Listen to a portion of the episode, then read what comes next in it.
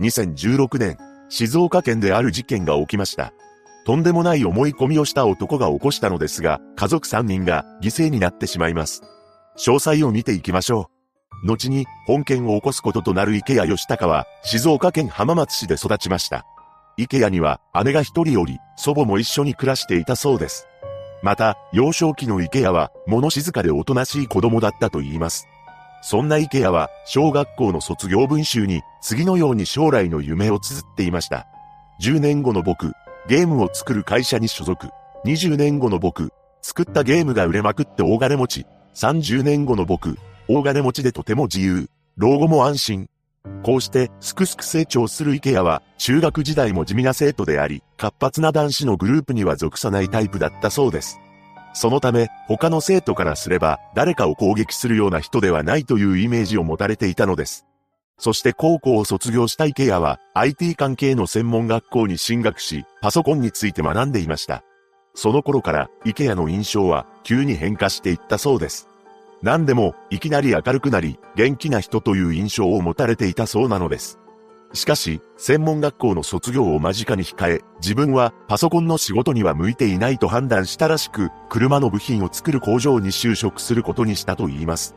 そして自宅から約20キロ離れた静岡県、岩田市の工場に勤務することになりました。つまり、実家で家族と暮らしながら通勤していたということになるのですが、近所の住民は、池谷の姿をほとんど見たことがなく、存在感を感じることはなかったそうです。そして池谷が30歳ぐらいになっていた2015年3月にある出来事が起きたのです。どうやら勤めていた会社で同僚が作業手順を守っていないことを知ってしまい、そのことを上司に報告したそうなのです。この一件をきっかけに池谷の頭の中である妄想が膨らんでいきました。その妄想というのが同僚たちから悪口を言われているというものだったのです。実際に同僚が池谷に対し悪口を言っていたのかは不明であり、そのような事実があったという情報はありませんが、池谷本人はそう思い込んでしまいます。このことに悩んだ池谷は家族にも相談するようになりました。その際に彼は職場の人間関係で悩んでいる、仕事を辞めたいと話していたと言います。しかし、この相談を受けた家族は池谷のことをなだめたそうです。そうして家族に説得された池谷は勤務を継続していました。ただ、家族に反対されたことで、池谷の中で家族に対する不満が生まれてしまいます。そして事件前になると、池谷の心は完全にへし折れてしまったようで、2016年4月13日と15日には、上司に対して退職を申し出たのです。しかし、退職することは認めてもらえず、結局は4月18日から休職扱いとなりました。池谷自身も会社に対し18日からは精神科に通いたいと伝えていたそうです。ただ、実際に精神科を受診することはありませんでした。そして、彼の中でとんでもない思想が生まれてしまいます。なんと、会社でのトラブルを家族に知られるくらいなら家族もろとも、あの世に行ってしまおうなどと考えるようになったというのです。つまり、家族を手にかけて、自分自身も命を絶とうと考えたらしく、4月20日にインターネットでサバイバルナイフを購入しています。そして事件前日の4月21日、池谷の決意を完全に固める出来事が起きたのです。その出来事というのが、些細なことなのですが、この日、自宅にいた池谷は家の中で父親と鉢合わせしたそうで、その時に父親が驚いた顔をしたと言います。この顔を見た池谷は、会社の上司が父親に自身の悪口を伝えたと思い込んだらしく、なんと、職場の現状を家族に知られるのが恥ずかしい、その前に手にかけてしまおう、と犯行の決意を固めたというのです。そして事件当日となる2016年4月22日、この日の午前0時25分頃、飲食店を営んでいる父親に一本の電話が入りました。電話口の相手は息子である当時31歳の池谷だったそうで、彼は勤務先に両親がいることを確認するために電話をかけたのです。そしてまだ父親と母親が勤務中であることを確認し、その隙に自宅で眠っている祖母と姉を手にかけようと決意しました。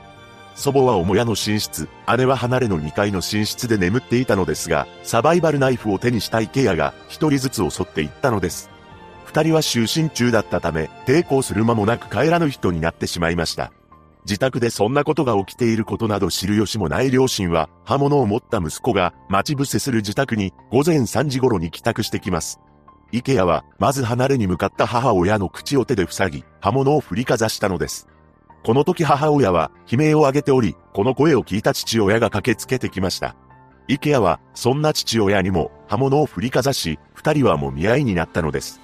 父親は脇腹に攻撃を受けますが、なんとか池谷の手から刃物を奪うことに成功します。この状況に池谷は台所に向かい、包丁を手に取って自らの腹部に振りかざし、命を絶とうと試みました。しかし、あの世に行くことができず、そのまま逃走したのです。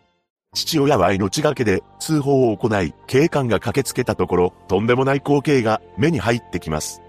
残念なことに、当時83歳の祖母と、当時32歳の姉、そして当時62歳の母親の3人が、再び目を開けることはありませんでした。その一方、池谷は車で逃走しています。しかし、逃走中に単独事故を起こしてしまい、車を乗り捨て、その後は徒歩で移動したのです。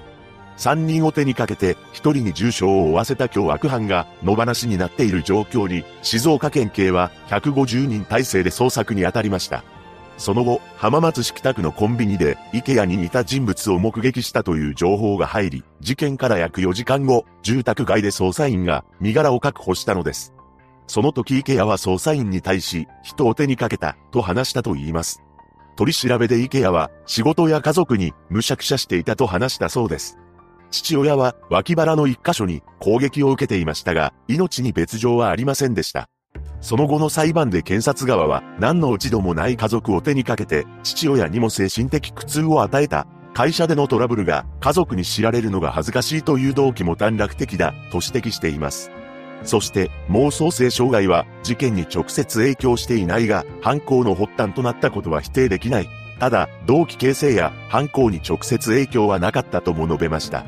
一方の弁護側は会社でトラブルを抱え、事件当時、心神耗弱状態に陥っていた妄想性障害が強く影響を与えたとし、懲役15年が相当と主張しています。その後の判決公判で裁判長は家族3人の命を奪い、父親にも重傷を負わせた犯行の結果は極めて重大と指摘した一方で、遺族であり、被害者でもある父親が厳罰を望んでいないと述べました。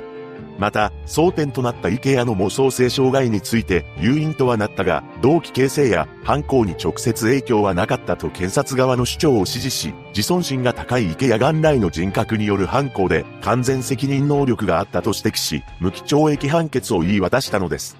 この時、池谷は、ぼんやりと前を見つめていたらしく、弁護士に軽く会釈をしただけで法廷を後にしました。